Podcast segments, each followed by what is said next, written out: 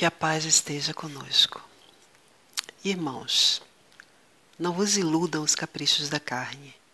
Não vos iludam esses fogos fatos das grandezas humanas, que não podem aclarar a ínvia estrada da vossa existência sobre a terra, nem vos apontar os marcos do gozo que não morre.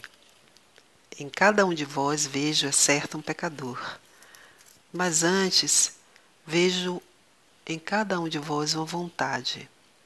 E se essa vontade souber exercitar-se, se souber fazer uso do poder, os arruinados castelos de dificuldade serão destruídos para todo sempre, e sobre seus destroços se levantarão os vossos espíritos, pecadores de hoje, puros e glorificados por um Deus que é justo. Dar pouco já é dar alguma coisa. Se reconheceis do vosso espírito a fraqueza para os grandes cometimentos da alma, Orai, pede forças a Jesus, e nem de longe acrediteis que vos seja negada gota de água para os lábios ressequidos, um raio de luz da misericórdia divina ao vosso coração que se humilha, ao vosso espírito que se abate para se levantar.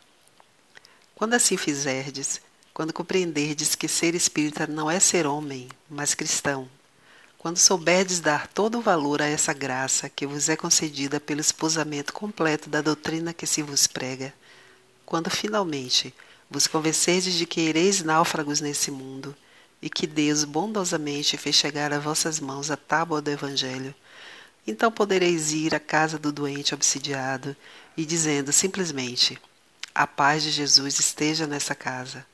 O doente terá paz, terá saúde no corpo e na alma por Jesus Cristo, em nome do qual tereis ido praticar o bem, cumprindo a sua lei.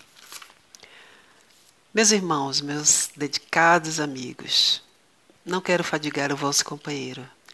O que vos tenho dito basta para compreenderdes o modo por que deveis proceder quando vos achardes em presença de um obsidiado.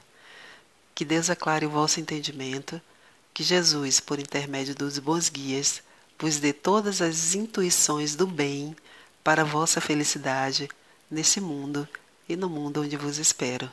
Que assim seja, Allan Kardec. Que assim seja.